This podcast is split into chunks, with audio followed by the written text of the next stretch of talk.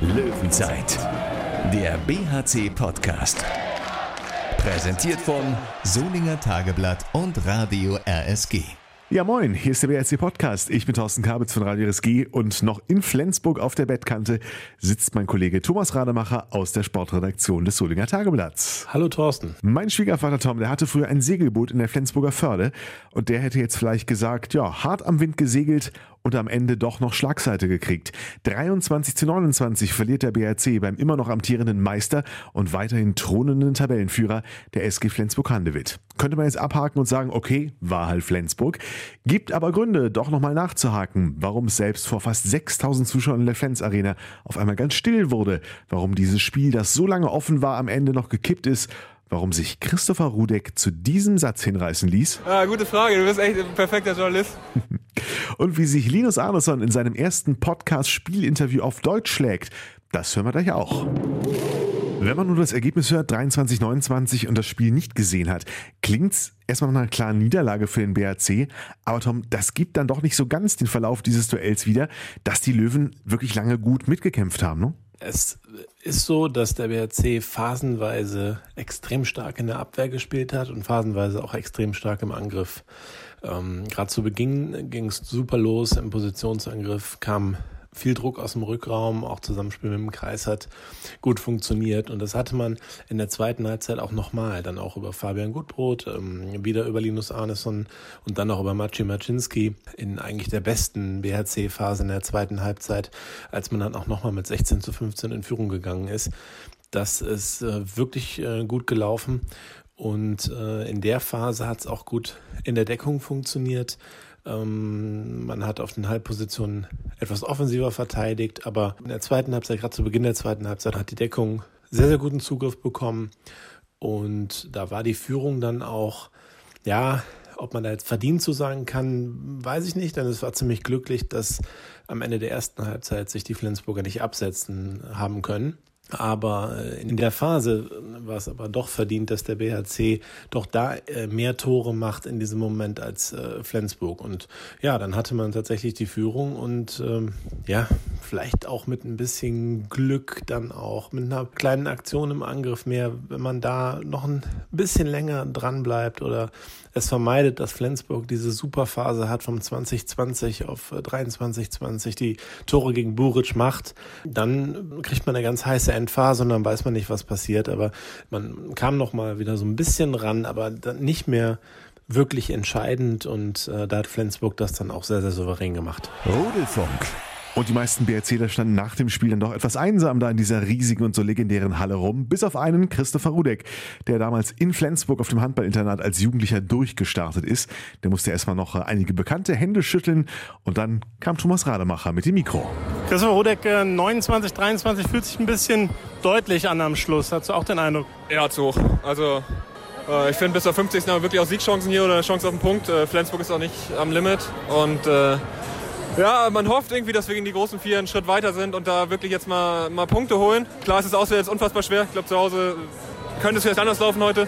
Aber trotzdem sind wir mit sechs Toren. Am Ende ist es gefühlt halt einfach viel zu hoch.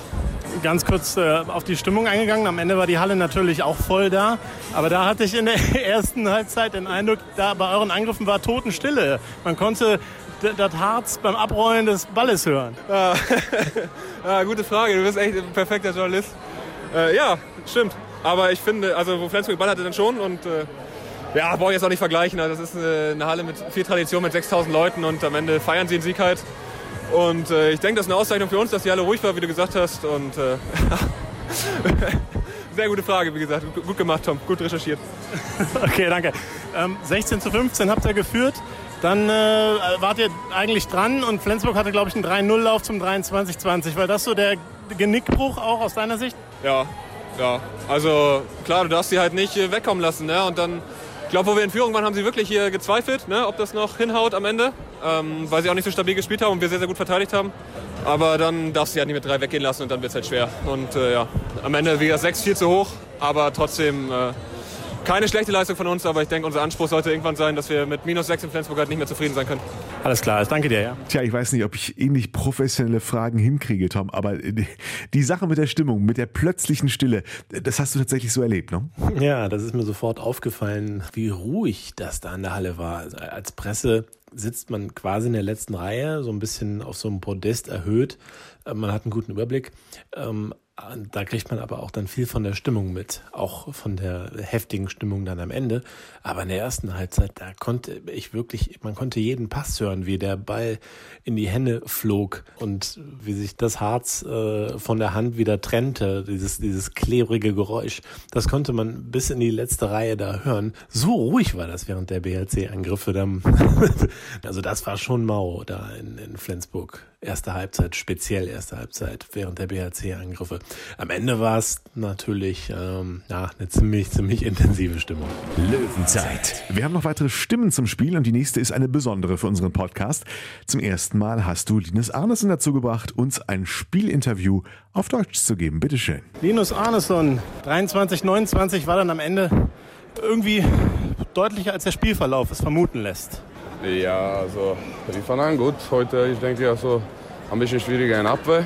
Aber dann in Angriff gekommen zu guten Abschlusssituation. Aber zu viele Fehlwurf vielleicht von mich. Also, Angriff ist gut. Und dann erste Halbzeit auch, gute Abwehr.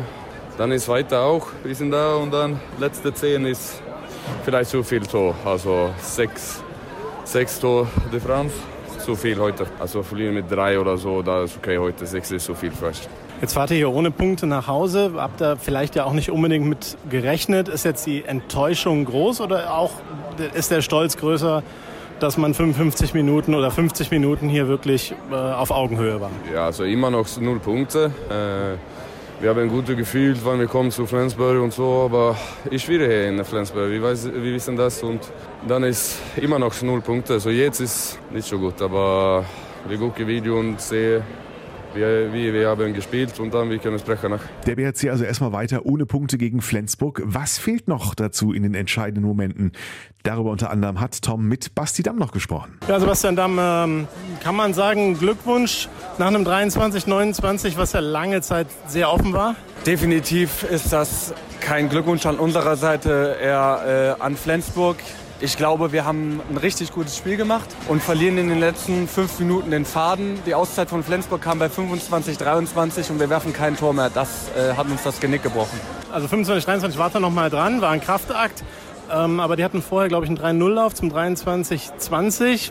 War das vielleicht schon die Entscheidung? Das glaube ich nicht. Ähm, wir als BRC spielen ja Tempohandball und da kann es bis in die letzte Sekunde noch umschlagen. Und deshalb glaube ich, dass das 23-20 noch keine Vorentscheidung war. Ja. Gut. Äh, ihr habt sogar geführt in der zweiten Halbzeit. 16, 15 war es, glaube ich. Auch einen guten Start gehabt. Ähm, insgesamt sah es im Positionsangriff ziemlich gut aus. Also was fehlt denn, um hier wirklich dann mal was mitzunehmen? Das ist ja nicht mehr viel. Ja, wir haben einfach verpasst, dann den Deckel drauf zu machen, wo wir geführt haben. Und genau dann musst du dir die Chancen erkämpfen, weil es ist auf gar keinen Fall einfach gegen Flensburg-Handewitt Tore zu werfen. Da ist auch eine starke Deckung, die sie heute gespielt haben. Ähm, ich glaube, da hätte uns äh, ein Gegenschuss oder mal eine äh, Bestrafung dererseits äh, geholfen. Einfach äh, Flensburg verwirft einen Ball und wir gehen in den schnellen Konter. Und das haben wir heute nicht geschafft. Also würdest du jetzt insgesamt schon sagen, war, war ein eher guter Auftritt, wenn es vielleicht auch ein bisschen hoch ausgefallen ist am Ende? Es ist definitiv zu hoch ausgefallen, aber ich denke, wir haben heute gekämpft bis zur letzten Sekunde. Das hat man jedem angemerkt. Und ich denke, wenn wir nächstes Jahr nochmal hier antreten oder beziehungsweise im Heimspiel, dann sieht die Sache nochmal anders aus. Sind wir sehr gespannt. Danke dir. Jetzt geht's für den BRC aber erstmal mit einem weiteren Auswärtsspiel weiter. Nächsten Donnerstag beim HBW Balingen-Weilstetten. Ein bisschen das Fahrstuhlteam dieser Bundesliga-Hinrunde und das Team der Extreme. Elf, zwölf Tore Niederlagen gegen die Rhein-Neckar-Löwen und Magdeburg, das allerdings auswärts. Zu Hause gab's dagegen unter anderem schon einen 13-Tore-Sieg gegen Melsungen. 36 zu 23.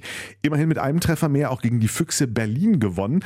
Insgesamt zu Hause ja überwiegend knappe Ergebnisse bei Baling-Wallstätten 25 zu 25 gegen Ludwigshafen und Stuttgart. Da könnte also gerade dieses Thema Schlussphasengestaltung nochmal spannend werden für kommende Woche Donnerstag. Jetzt machen wir erstmal Schluss. Schönen Gruß nach Flensburg. Mir bleibt nicht mehr zu sagen als äh, Gut gemacht, Tom. Gut recherchiert. nächste Woche mehr davon. Und jetzt erstmal allen ein schönes erstes Adventswochenende. Löwenzeit, der BHC-Podcast. Präsentiert von Solinger Tageblatt und Radio RSG.